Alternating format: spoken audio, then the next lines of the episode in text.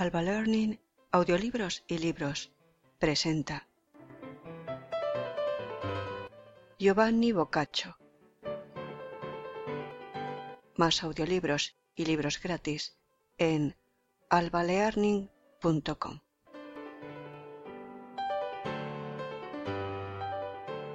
Giovanni Boccaccio. Cuentos de El Decamerón. El cornudo consolado. Leído por Alba para albalearning.com.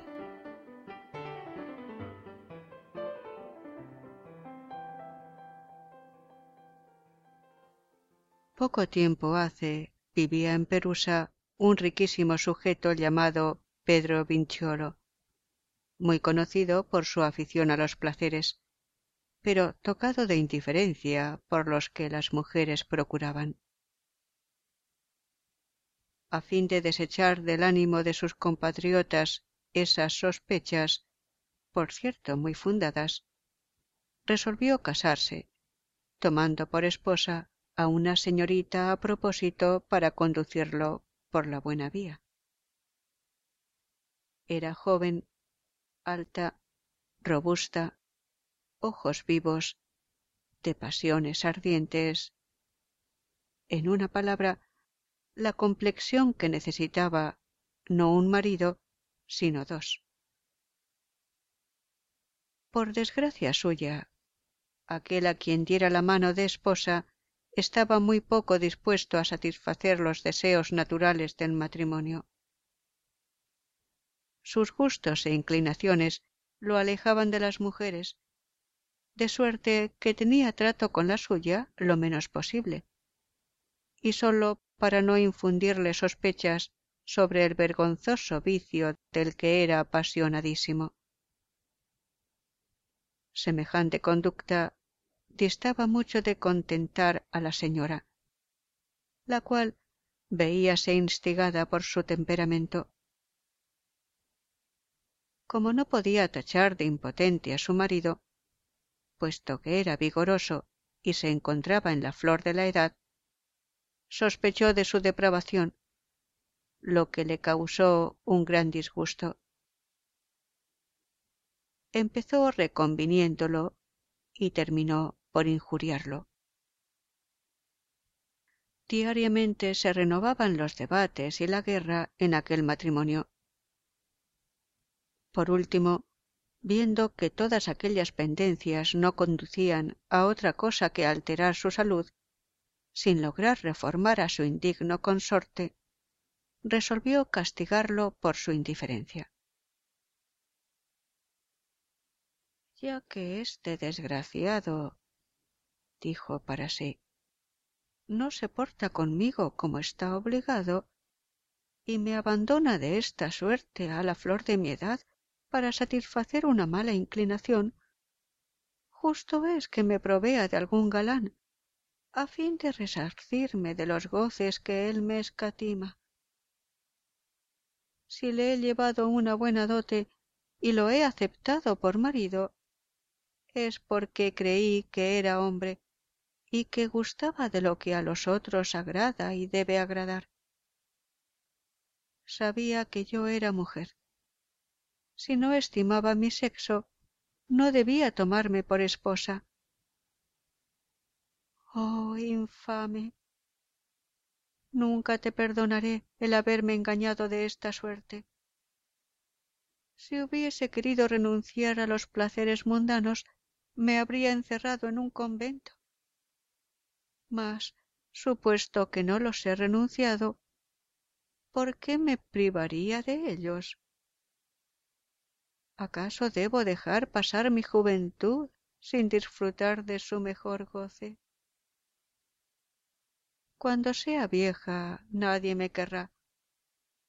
Por lo tanto, aprovechemos los floridos años para que más tarde no tengamos que arrepentirnos del pasado cuando se hayan borrado nuestros encantos.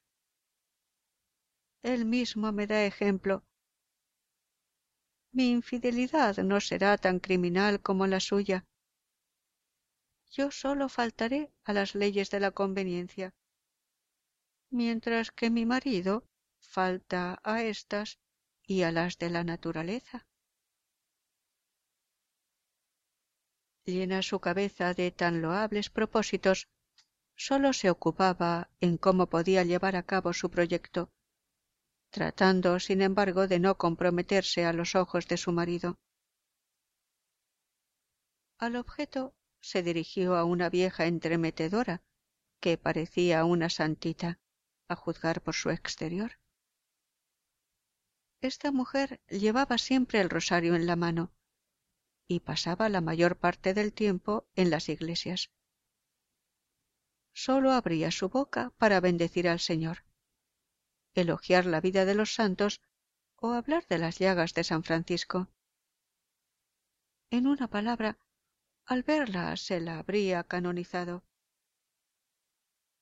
La joven tomó sus precauciones para abrir su corazón a esa hipocritona, contándole lo que le pasaba y lo que se había propuesto hacer.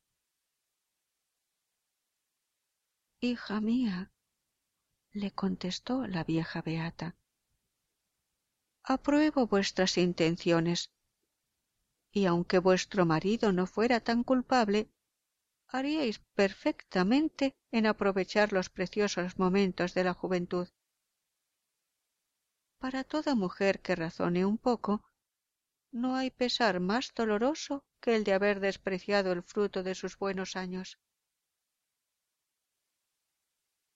Impaciente estaba la joven porque acabase su discurso la pretendida santurrona, a fin de decirle que si encontraba por casualidad a un joven que solía pasar a menudo por su barrio y cuyo retrato le hizo, tratase de sondearle para saber si le agradaría obtener los favores de cierta dama. Así convenidas, regaló a la vieja un trozo de carne salada y la despidió. Esta se ingenió tan bien que no tardó en traerle el joven. Pocos días después le procuró otro, y luego otro y otro, según la fantasía de la damisela, quien, a lo que parece, era aficionada a la variedad. Empero tomaba bien sus medidas para que no llegase a percibirse su marido del nuevo género de vida que llevaba, a pesar de lo quejosa que con él estaba. Como tenía muy buen apetito, multiplicaba y prolongaba tanto como podía las visitas de los galanes, a fin de no desperdiciar el tiempo, siguiendo en esto los buenos consejos que le diera la vieja alcahueta. Cierto día que su marido estaba convidado a cenar en casa de uno de sus amigos llamado Ercolano, creyó que debía aprovechar la ocasión comprometiendo a la vieja a traerle un joven de los más gallardos y hermosos de Perusa, lo cual hizo sin titubear la hipocritona. Apenas la señora y su nuevo galán se hubieron sentado a la mesa para cenar, Vinciolo llamó a la puerta pidiendo que le abrieran. Al oír la joven la voz de su marido, a quien no esperaba tan temprano, se creyó perdida. No obstante, pensó en esconder a su amante, el cual, por su parte, tampoco sabía qué hacer. Sea que no tuviese tiempo para ocultarle bien, sea que la sorpresa no le dejara razonar, lo introdujo en una especie de galería contigua a la sala donde cenaban, debajo de una jaula de gallinas, que tapó con un saco recién cosido. Mientras tanto, la criada, que, como se comprenderá, estaba al corriente de todo, quitó el servicio de la mesa y, terminada esta operación, corrió a abrir la puerta a Vincholo. ¿Cómo? ¿Ya estáis de vuelta? le dijo su mujer corta ha sido la cena no he cenado ni tal cosa, contestó el marido. ¿Es posible? Replicó ella. ¿Y por qué no cenasteis? Un accidente que ha puesto en conmoción toda la casa de Ercolano nos ha privado de hacerlo. Apenas nos sentamos a la mesa cuando él, su mujer y yo oímos estornudar a corta distancia de nosotros. La primera vez no nos llamó la atención.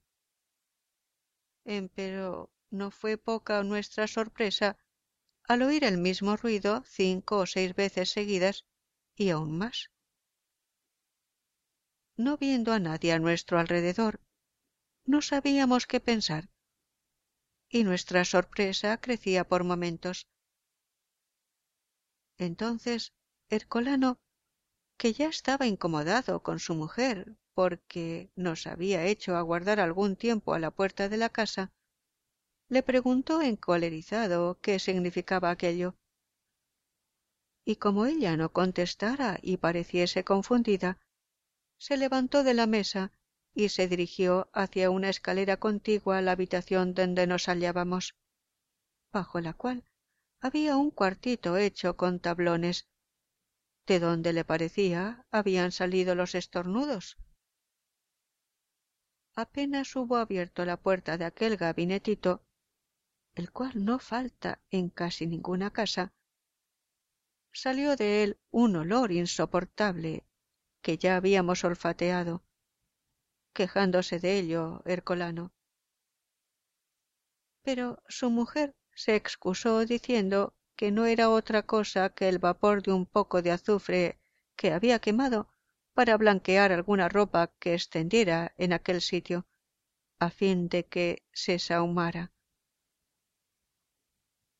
Habiéndose disipado algún tanto el humo, Ercolano registró el escondrijo y vio al que había estornudado y que acababa de hacerlo nuevamente merced a la fuerza del mineral cuyos vapores le subían a la cabeza, faltando muy poco para que se ahogara. Entonces el marido, volviéndose hacia su mujer, le dijo Ya comprendo ahora por qué nos hiciste aguardar tan largo rato a la puerta. Tal procedimiento merece una recompensa y soy demasiado equitativo para negártela. Será tan buena la que te dé que me envanezco de que no la olvidarás mientras vivas. Al oír estas palabras, la mujer ha escapado sin tratar de justificarse siquiera. Ercolano, desatendiendo a su mujer, repitió varias veces al estornudador que saliera de su escondrijo. Empero, como estaba más muerto que vivo, no por eso se movió. Entonces lo agarró de una pierna y lo arrastró afuera, hecho lo cual fue en busca de su espada con intención de matarlo. El temor de verme envuelto en una causa de asesinato me hizo precipitar a su encuentro oponiéndome a que hiriera a aquel hombre. Mis gritos y el ruido que hacía para defender al culpable atrajeron a algunos vecinos, quienes, viendo al joven más muerto que vivo, se lo llevaron no sé a dónde. He aquí cuál ha sido nuestra cena. Sólo había tragado el primer bocado cuando empezó dicha escena. Así pues, juzgad si tendré apetito. Este relato dio a comprender a la señora que no era ella sola la que tenía amantes, a pesar de los peligros a que éstos exponían. De buena gana hubiese excusado a la mujer de Ercolano, pero como le parecía que censurando las faltas de las otras le sería más fácil ocultar las suyas, empezó a criticar a su modelo en estos términos. Vaya una conducta.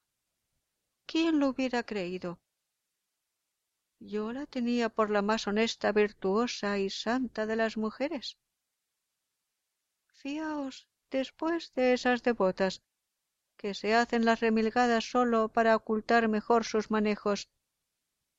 Y nadie puede excusar a ésta que ni es joven ni mal casada. Debemos convenir en que da buen ejemplo a las otras mujeres. Maldita sea la hora en que vino al mundo que esa mujer impura sea objeto de maldición ya que vive encenagada en el crimen y los desórdenes. Criatura indigna es la vergüenza y el oprobio de nuestro sexo. Es esta la recompensa que tenía reservada a la honradez de su marido de ese hombre generalmente respetado que la trataba con todas las consideraciones y miramientos posible ingrata. En premio de sus beneficios no ha titubeado en deshonrarse ella misma. Mujeres de esta clase merecerían ser quemadas vivas sin conmiseración. Después de este discurso y no olvidándose de que su galán permanecía debajo de la jaula dijo a su marido que era hora de acostarse. Este que tenía más ganas de comer que de dormir le preguntó si no había sobrado alguna cosa de la cena. De mi cena repuso ella en verdad que no acostumbro regalarme mucho cuando tú estás ausente de mi lado sin duda me tomas por la mujer del colano. Ve a acostarte te repito y mañana almorzarás con mejor apetito. Aquella misma noche los colonos de Vincholo le habían traído algunos objetos de una de sus alquerías y colocaron sus jumentos sin abrevar en una pequeña caballeriza que comunicaba con la galería donde el galán estaba enjaulado. Sucedió que uno de aquellos animales instigado por la sed se desató y salió de la caballeriza olfateando a uno y otro lado en busca de agua.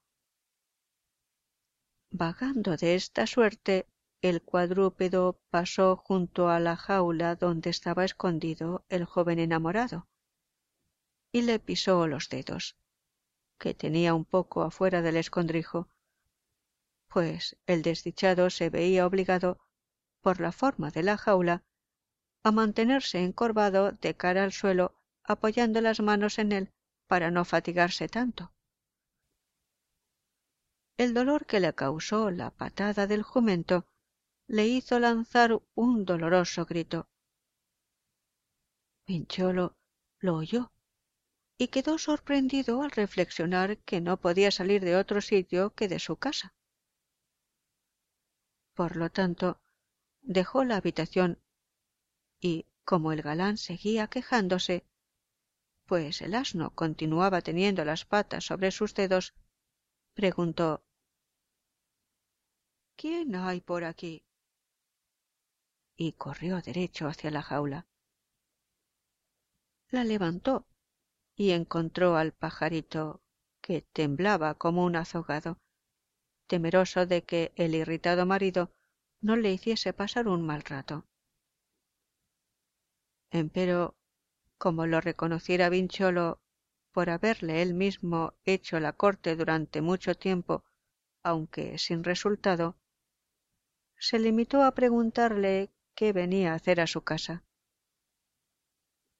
La única respuesta que obtuvo del mancebo fue una súplica para que no le hiciese daño alguno. Levántate le dijo entonces Vincholo y nada temas. Pero a condición que me digas por qué medios y a qué viniste a mi casa. Lo cual hizo sin titubear el joven el marido tan satisfecho de haber encontrado a su Adonis, como triste y afligida estaba su cara a mitad, lo tomó de la mano y lo condujo a la presencia de la infiel, cuyo temor y turbación no es fácil explicar. Y bien, querida mía, le dijo encarándose con ella, ¿cómo vais a justificaros ahora?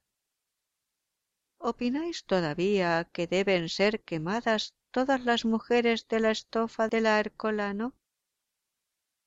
¿Estaba bien que os exaltarais tanto contra ella, siendo así que vos tenéis iguales defectos? ¿Honráis acaso más a vuestro sexo?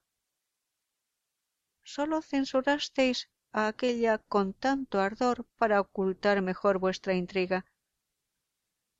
He aquí cómo sois todas las mujeres, ninguna vale más que la otra. Ojalá el demonio os llevara todas juntas.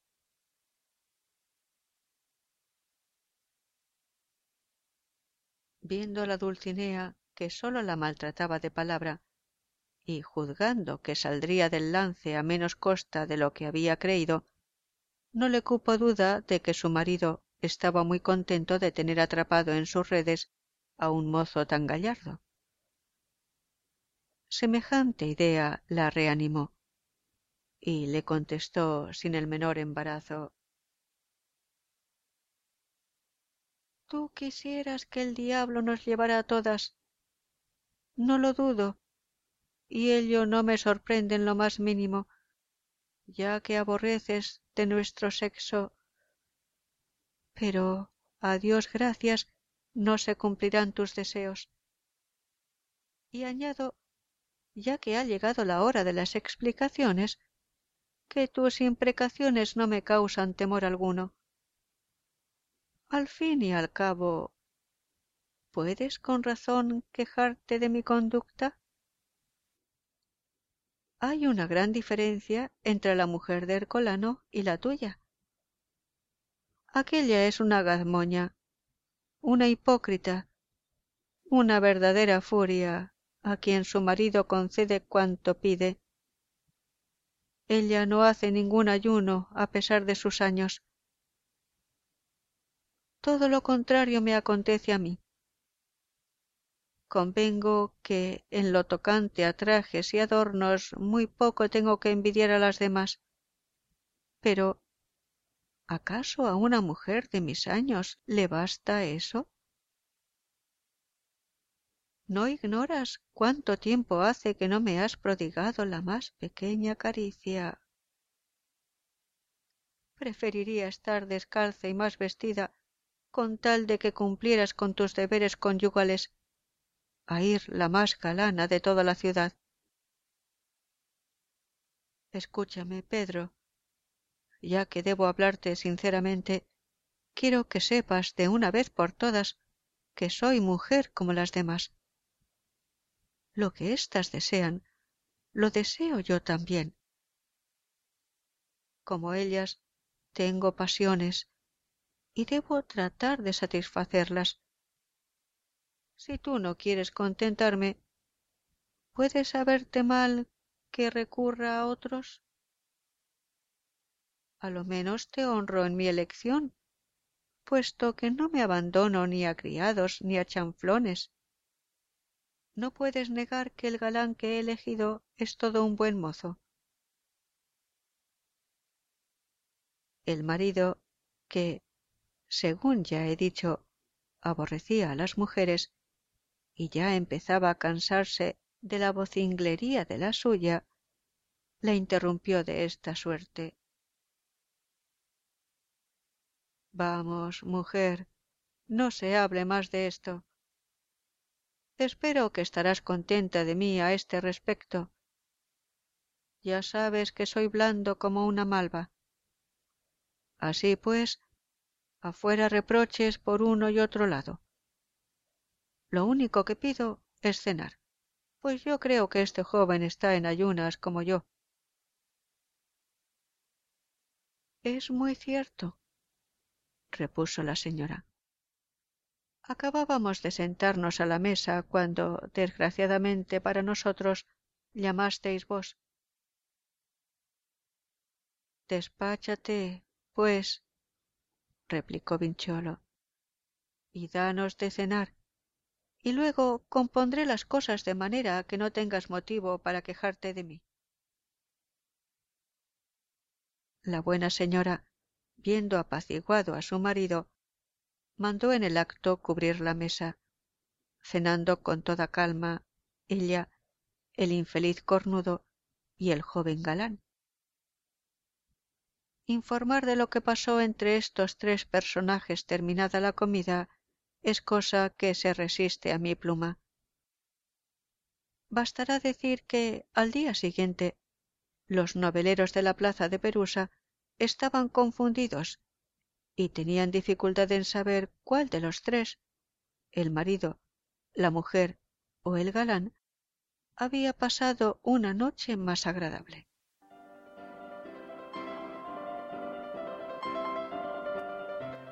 Fin de El cornudo consolado de Giovanni Boccaccio, leído por Alba para albalearning.com.